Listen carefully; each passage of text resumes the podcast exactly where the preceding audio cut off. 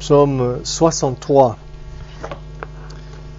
Au début de cette euh, nouvelle année, nous arrêtons juste un moment notre série d'études sur les Colossiens pour euh, penser à notre vie chrétienne, à l'année qui vient et à prendre des résolutions spirituelles, à revenir à l'essentiel et voir où nous en sommes.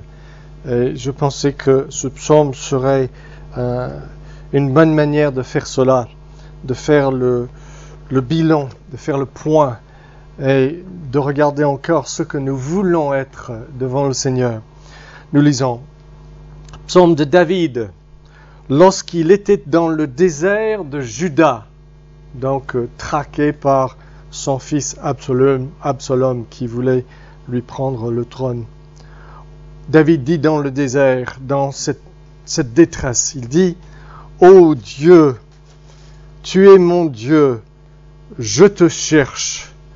Mon âme a soif de toi, mon corps soupire après toi, dans une terre aride, desséchée, sans eau. Ainsi, je t'ai contemplé dans le sanctuaire pour voir ta puissance et ta gloire. Puisque ta bienveillance est meilleure que la vie, mes lèvres te glorifieront. Ainsi, je te bénirai toute ma vie, je lèverai mes mains en ton nom. Mon âme sera rassasiée comme de graisse et de moelle. L'acclamation aux lèvres, ma bouche te louera. Lorsque je me souviens de toi sur ma couche, je médite sur toi les veilles de la nuit. Puisque tu es mon secours, je crie de joie à l'ombre de tes ailes. Mon âme est attachée à toi, ta droite me soutient. Mais ceux qui cherchent à détruire ma vie iront dans les profondeurs de la terre.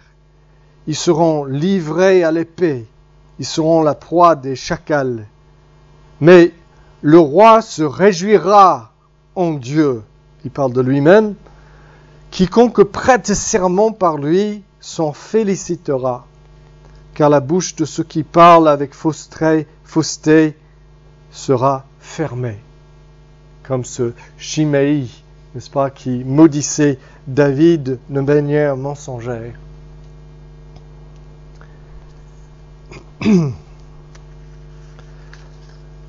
Les psaumes sont un livre spécial et les chrétiens ne savent pas toujours comment s'y prendre.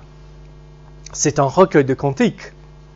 C'est le recueil de l'ancien peuple de Dieu et aussi de nous. Mais c'est un recueil un peu spécial parce que carrément la moitié des chants ont été écrits par David à partir de son expérience, pas la vôtre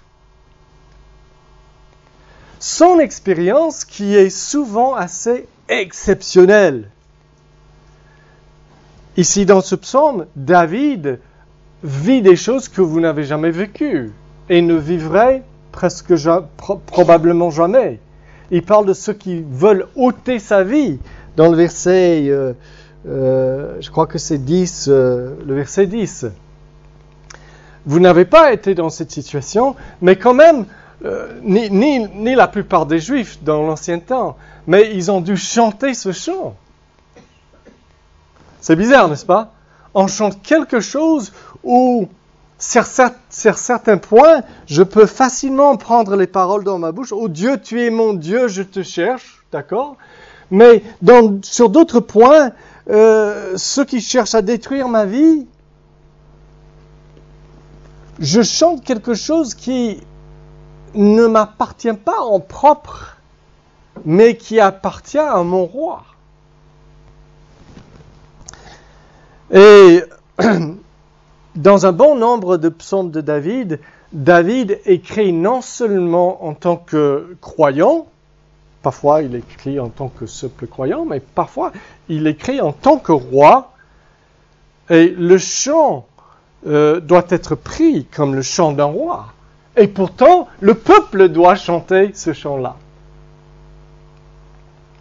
Pourquoi est-ce que Dieu forme pour son peuple un recueil qui est basé non pas sur des expériences universelles, mais sur l'expérience d'un autre, qui est notre roi? Une partie de la raison, c'est que Dieu voulait apprendre au peuple de Dieu que nous ne pouvons pas entretenir une relation directe avec Dieu à cause de notre péché. Nous ne pouvons avoir une relation avec lui qu'à travers un autre, à travers un médiateur. Ça, vous le savez, mais vous y pensez probablement la plupart du temps en termes d'un sacrificateur qui est médiateur, n'est-ce pas? Le sacrificateur. C'est pas tous les juifs qui, qui allaient verser le sang autour de l'autel, ils n'avaient pas le droit. L'expiation le règlement du problème de leur péché est fait par un autre pour eux. Par un sacrificateur, un homme à la place de beaucoup. Ça, on le comprend bien. Notre relation avec Dieu vis-à-vis de la réparation de notre péché, c'est pas une chose que nous faisons, c'est une chose qu'un fait à la place des autres. Mais le sacrificateur n'est pas le seul médiateur dans l'Ancien Testament. Le roi est aussi un médiateur. Il est là à la place de beaucoup. Non pas parce qu'il offre des sacrifices, il n'en a pas le droit, mais parce qu'il vit devant Dieu dans sa piété, et sa piété détermine si oui ou non la bénédiction de Dieu vient sur tout le peuple. Avez-vous remarqué dans le livre d'un chronique que euh, on nous fait la liste presque interminable de tous les rois d'Israël chronologiquement et euh, chaque fois on nous dit si ce roi a vécu de manière pieusement devant Dieu et puis on dit quelles étaient les retombées pour le peuple. Je vous donne un exemple. Mais le principe dans le livre de Chroniques, c'était que la bénédiction du peuple dépend non pas autant d'eux, mais du roi, de sa piété. Et euh, nous voyons des passages comme ceci. Abijah se coucha avec ses pères et l'on l'enterra dans la ville de David et Asa, son fils, régna à sa place. Écoutez bien. De son temps, du temps d'Asa, le pays fut en repos pendant dix ans, de cent ans, à cause d'Asa. Asa fit ce qui est bien et droit aux yeux de l'Éternel, son Dieu. Il fit disparaître les autels de l'étranger et les hauts lieux, il brisa les statues, et abattit les idoles dans le pays. Il ordonna à Judas de rechercher l'Éternel, le Dieu de ses pères, et de pratiquer la loi. Et à un moment donné, quand ils sont attaqués par les Éthiopiens, on nous dit, l'Éternel frappa les Éthiopiens devant Asa et devant Judas. Et les Éthiopiens prirent la fuite. Donc, dans l'Ancien Testament, si tu es juif, ton espérance pour que la nation soit bénie par Dieu, ton espérance se repose dans ton roi.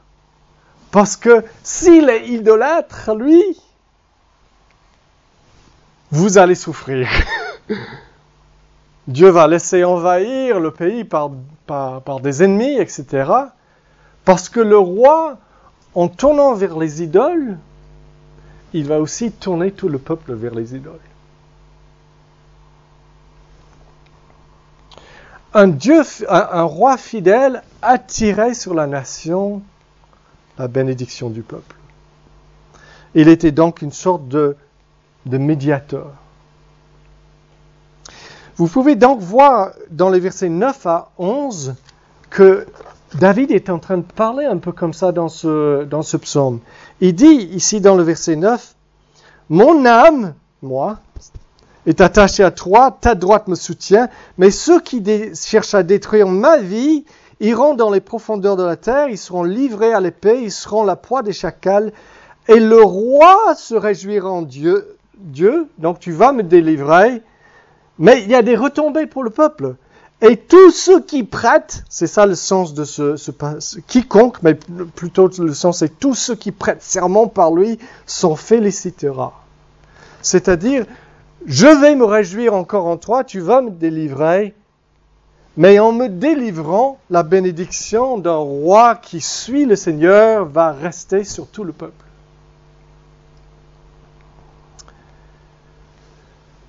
Donc, euh, de la même manière, c'est la vie parfaite de Jésus, c'est sa piété parfaite, son attachement parfait à Dieu, qui fait venir sur moi la bénédiction du Seigneur. Ma piété est vacillante. Parfois je suis très proche au Seigneur et parfois pas.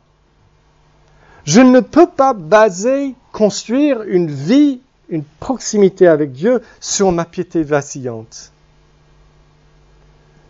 il faut que soit compté, il faut que Dieu compte la piété de Jésus, qu'il met à mon compte et qu'il me traite selon la vie de Jésus. C'est le fait d'être sous son règne, l'homme parfait à la droite du Père, qui aime Dieu parfaitement et qui agit en moi pour reproduire sa ressemblance en moi. C'est ce fait qui me maintient dans une relation avec Dieu. Donc, je termine cette conclusion un peu compliquée en disant, nous sommes juifs dans l'Ancien Testament.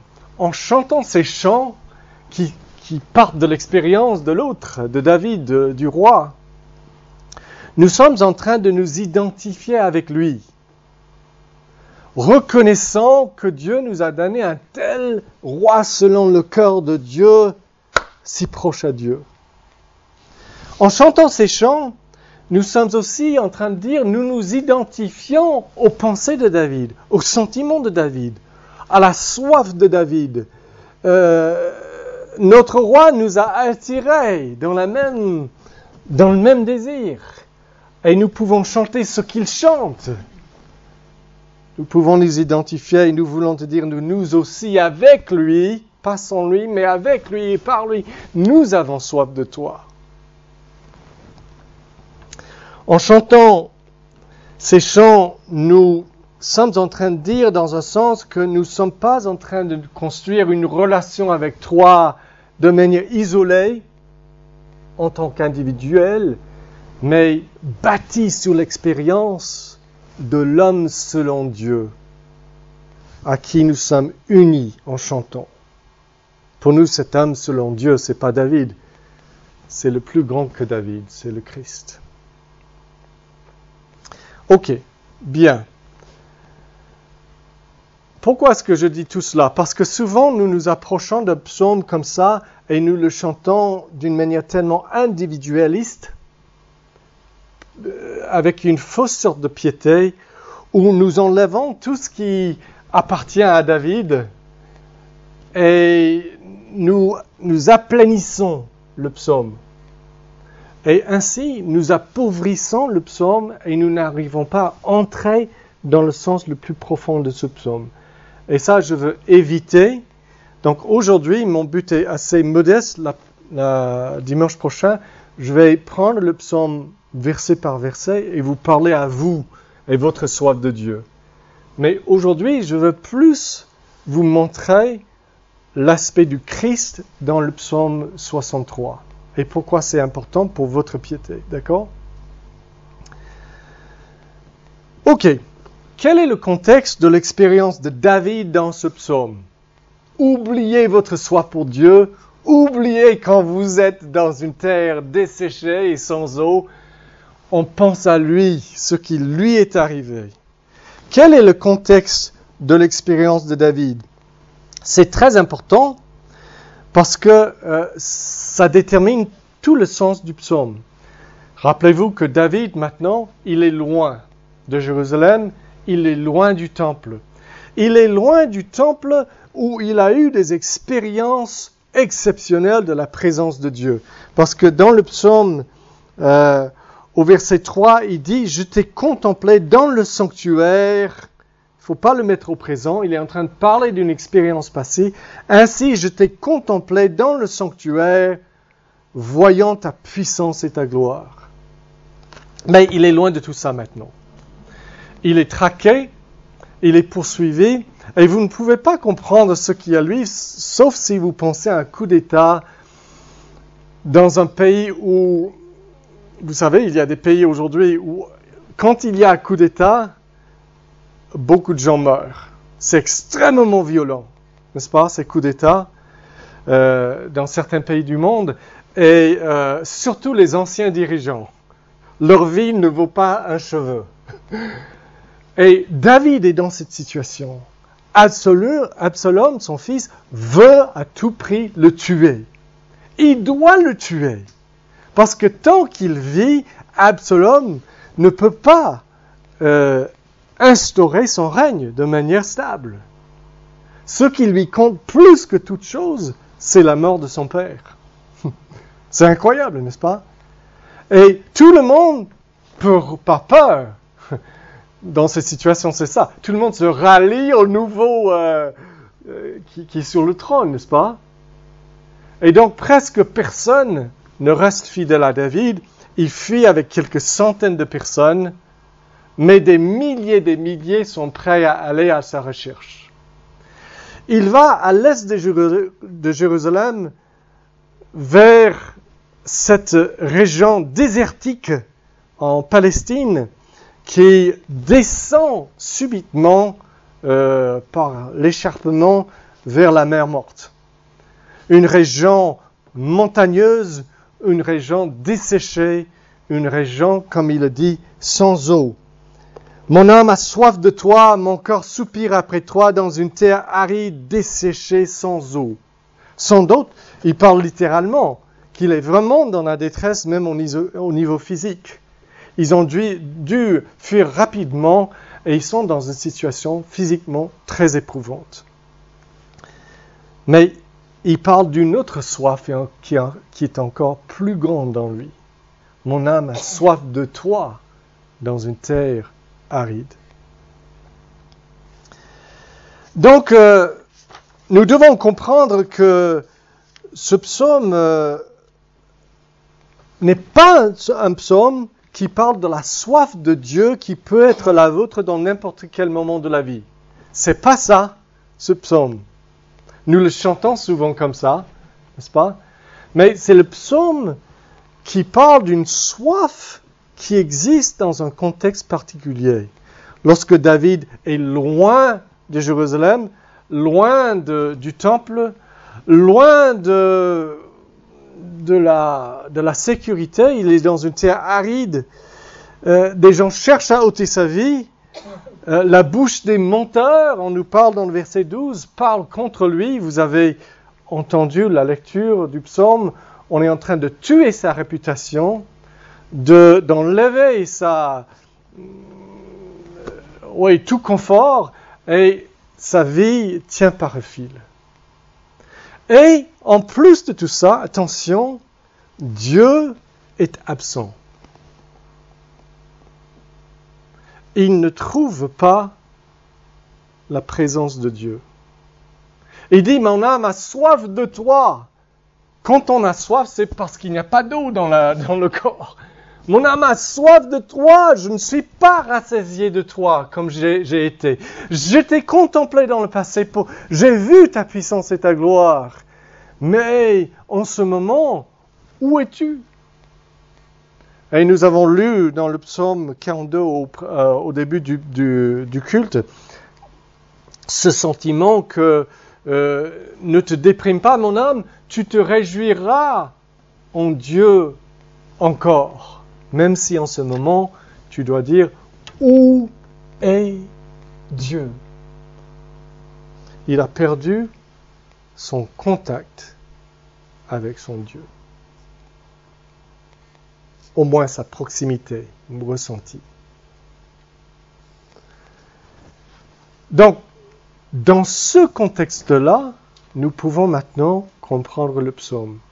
Et maintenant, pour terminer le message, je veux juste demander quels sont les deux, euh, les deux aspects saillants, les plus importants de cette expérience spirituelle de David dans cette situation si particulière. Il y en a deux. La première chose, c'est que dans cette détresse incroyable, il a soif de Dieu. C'est de Dieu qu'il a soif. Il dit donc, Ô Dieu, tu es mon Dieu, je te cherche, mon âme a soif de toi, mon corps soupire après toi dans une terre aride, desséchée et sans eau. Et nous allons voir tout à l'heure euh, cela en plus de détails, mais il a le cœur d'un adorateur. Là, je veux dire, un adorateur, c'est quelqu'un qui voit en Dieu la chose de loin la plus merveilleuse qui soit, qui est plus attiré par Dieu lui-même que par n'importe quel bien. D'accord? Et David a ce cœur-là, n'est-ce pas?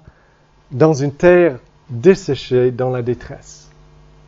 Ça, c'est la première chose très marquante de sa piété. La deuxième chose, c'est sa confiance euh, en Dieu et en son amour. Et donc, dans le fait qu'il sera restauré à cette proximité avec Dieu. Regardez avec moi le verset 6 et ensuite 10 à 12. Regardez cette confiance. C'est pas la soif maintenant, c'est la confiance. Verset 6. Mon âme, il parle du futur. Il dit, bon, je vais remonter jusqu'au verset 4 peut-être pour que vous, ayez le contexte. Puisque ta bienveillance est meilleure que la vie, mes lèvres te glorifieront.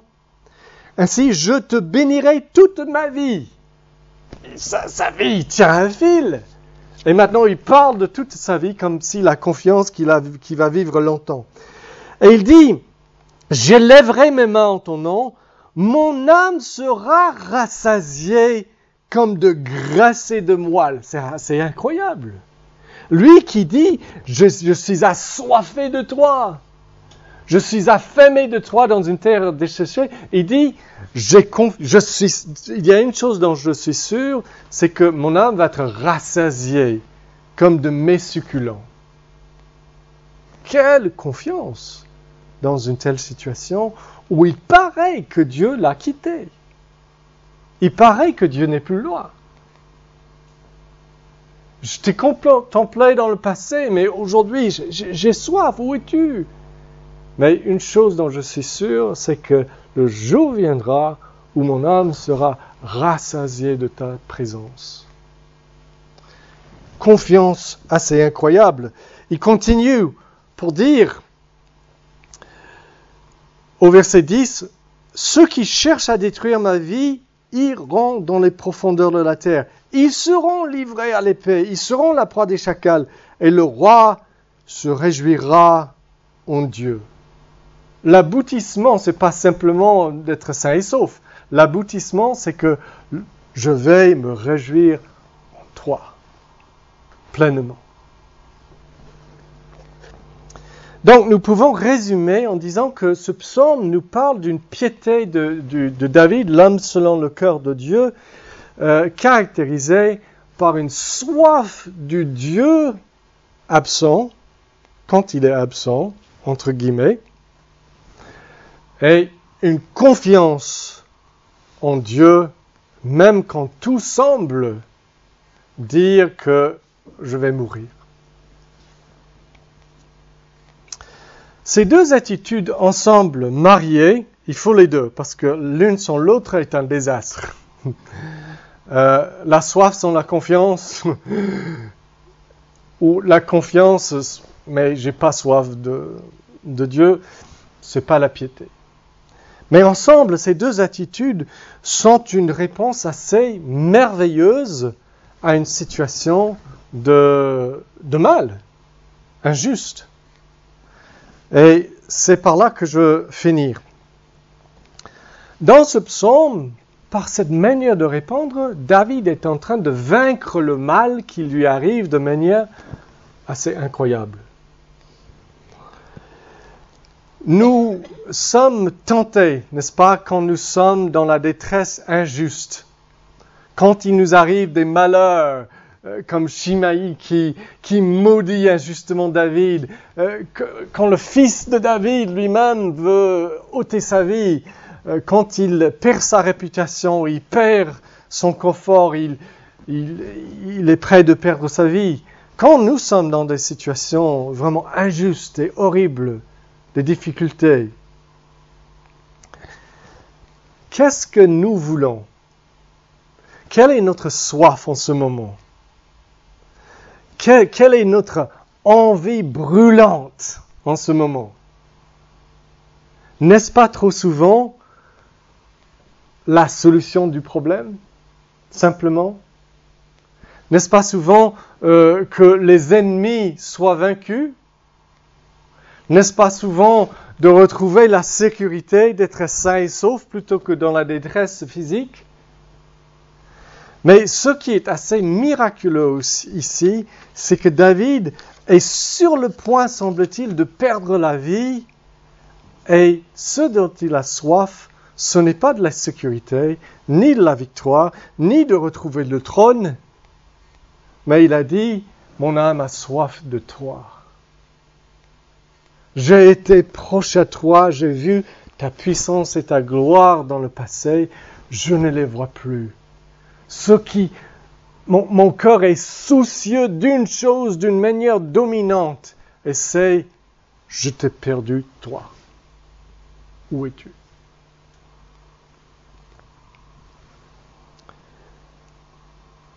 Est-ce que vos détresses, vos problèmes, vos difficultés réveille en vous la soif de Dieu?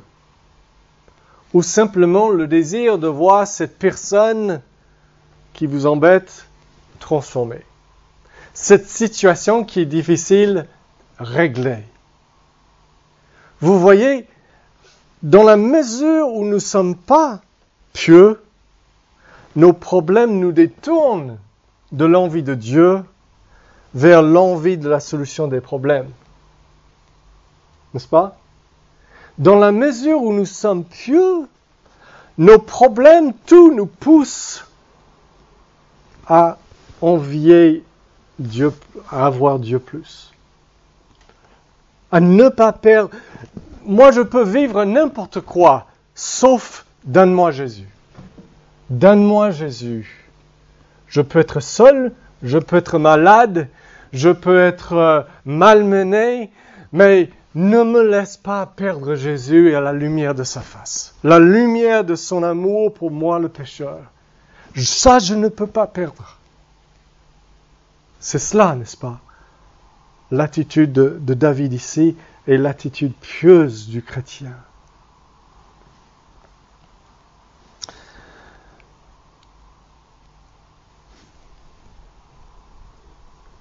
C'est pour cela qu'il dit dans les versets 3 à 5, je te, contemple dans le sanctuaire, je t'ai contemplé dans le passé. Ta bienveillance est meilleure que la vie. C'est-à-dire tout ce que la vie peut me donner n'est rien si je n'ai pas ta bienveillance envers moi le pécheur, ta grâce qui me sauve, ton amour qui te fait mourir pour moi à la croix, ton appel à venir auprès de toi pour toujours. Et ensuite, ainsi, euh, dans le reste du psaume, il dit dans le verset 7, Lorsque je me souviens de toi, lorsque je me souviens de toi, il est, il est dans une situation incroyable. Et il pense, je pense à toi. Lorsque je me souviens de toi sur ma couche, je médite sur toi pendant les veilles de la nuit. Qu'est-ce que ça veut dire? Il dit, lorsque je pense à toi sur mon lit, ça me, ça me bouleverse tellement que je ne dors pas. Je médite sur toi dans les veilles de la nuit. Il y a trois veilles de la nuit euh, pour les juifs. Et dit, dès que je pense à toi sur mon lit, je, je ne dors plus. Qui tu es, ce que tu as fait, cet amour incorporable que tu as pour moi. Voilà donc euh, euh, le premier aspect important de la piété. Où est-ce que vous en êtes par rapport à ça? Est-ce que Dieu est simplement pour vous quelqu'un qui va vous sortir de vos problèmes? Qui va convertir vos enfants? Qui va régler ceci ou cela? Donc Dieu est simplement un moyen vers un but qui est plus grand que le moyen. Donc Dieu n'est pas Dieu. Il est simplement le moyen vers votre Dieu. Mais le Seigneur veut nous appeler, vous appeler, à savoir que sa bienveillance vaut mieux que tout ce que vous, voulez. Le règlement de tels problèmes avec votre conjoint ou votre enfant ou votre voisin, mieux que cela, bien mieux que cela, est la proximité avec ce Dieu, d'être aimé par Jésus-Christ. David préfigure le Seigneur Jésus par cette soif de Dieu lorsque Dieu est absent. Regardez Jésus sur la croix. Jésus est expulsé de, son trône. Les gens veulent à sa vie. Ils veulent qu'il ne règne jamais. Jésus est dans la détresse la plus complète et lui, il veut quoi? Quelle est sa soif? Que la douleur de la croix s'arrête, que sa honte en finisse. Non. Sur la croix, il pense surtout à une chose, il dit, oh Dieu, mon Dieu, mon Dieu, pourquoi m'as-tu, m'as-tu abandonné? L'absence de Dieu est la chose qui perturbe son âme plus que tout. Si cela n'avait pas été le cas, il n'aurait pas pu vous sauver.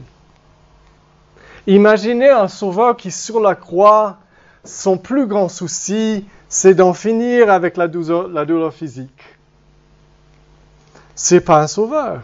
Lui-même, il a besoin d'être pardonné parce que la chose la plus grande pour lui n'est pas Dieu, mais ça sa paix, son confort physique. Mais dans la croix, le Seigneur Jésus, dans une terre desséchée et sans eau, a soif de son Père. Et nous n'avons pas été comme ça souvent, n'est-ce pas? Heureusement, il l'a été et nous pouvons chanter son chant imparfaitement après lui qui le chante parfaitement. La deuxième, euh, le deuxième aspect, c'était sa confiance. David, euh, comme j'ai dit, il est incroyable dans sa confiance en Dieu. Il dit, euh, je vais être rassasié, mes ennemis vont, vont tomber, je vais me réjouir en toi tu là avec quelques centaines d'hommes face à des dizaines de milliers et tu parles comme ça. Tu sais que c'est même Dieu peut-être qui te fait maudire par Shimaï. N'est-ce pas? N'est-ce pas? Nous avons lu. Non, non, non, ne le tuez pas. Ça doit être l'Éternel qui l'a poussé à me maudire. Et pourtant, et pourtant, il est confiant que ce même Dieu, sa bienveillance, ne va pas le laisser là.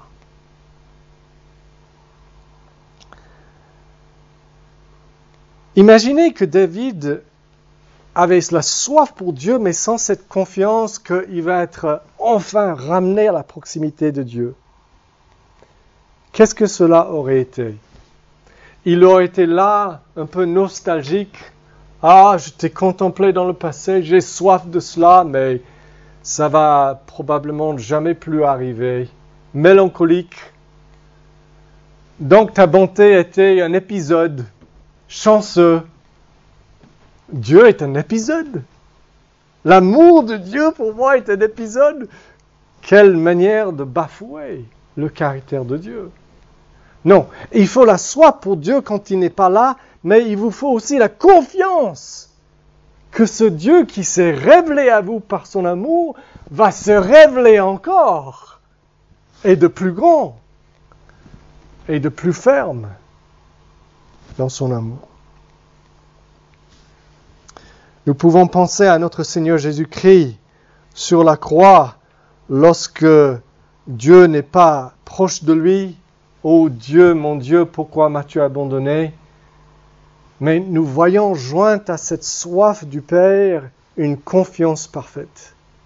Il dit au brigand, en vérité, en vérité, je te le dis, aujourd'hui tu seras avec moi au paradis. Et à la fin, il dit, tout est accompli, Père, entre tes mains, je remets mon esprit. Une confiance qu'il va retrouver cette gloire et cette proximité. Que non, c'est pas le mal qui remporte. C'est pas le mal qui conditionne ma, façon de penser à mon avenir. Est-ce que c'est pour ça euh, votre expérience? Parfois, on se laisse conditionner le mal, le problème. Et là, on pense, oui, je vais être, je vais être comme ça toujours. Mais c'est une manière de dire que le mal est plus grand que Dieu. Non, c'est Dieu qui conditionne ma manière de penser à l'avenir. Et je dis, mon âme va être rassasiée comme avec des mets succulents parce que je sais que Dieu, son bienveillance est incomparable. C'est pas un Dieu qui va me laisser dans la galère. C'est pas une sorte d'amour qui va me laisser là. C'est impossible. Le Dieu qui est venu te chercher par une croix, va-t-il te laisser dans une expérience spirituelle desséchée? C'est impossible. Donc lorsque je ne peux pas te dire je te vois, je peux te, dire je te verrai. Lorsque je ne peux pas dire tu me rassasies, je dois dire avec confiance et joie tu me rassasieras. Et c'est ça la position incroyable de David. C'est une sorte de piété qui est assez incroyable. Et c'est parfaitement la piété de notre Seigneur Jésus, n'est-ce pas? Lorsque à la croix, complètement abandonné par le Père à cause de nous, il peut dire Père, entre tes mains, je remets mon esprit, je te rejoins. Donc, euh, nous allons terminer là en, en, nous réjouissant dans le Seigneur Jésus, sa soif pour le Père, sa confiance dans le Père, que nous n'avons pas toujours, n'est-ce pas? Mais c'est sa relation avec Dieu qui fait que moi, je vais continuer à grandir en Dieu, à me rapprocher de lui. Il attire sur moi par sa piété la présence de Dieu. Mais aussi, en voyant sa soif et sa confiance, je suis affecté, n'est-ce pas? Le Seigneur me travaille, il me donne envie. Au moins, je, je veux être exactement comme ça. Je veux dans mes plus grandes détresses dire comme toi et avec toi et par toi, oh Dieu, j'ai soif de toi surtout. Quand je le vois en Christ, je vois ce que je dois être moi-même et ce que je veux être. Et il m'aspire dans sa ressemblance. Que le Seigneur nous aide donc à nous réjouir que le Seigneur nous a donné un roi qui aime son Père parfaitement et qui est en train de nous amener dans la même expérience pour que son chant soit notre chant par sa grâce. Nous allons chanter ce psaume qui est le 12 dans notre recueil, comme un cerf altéré brame. Merci.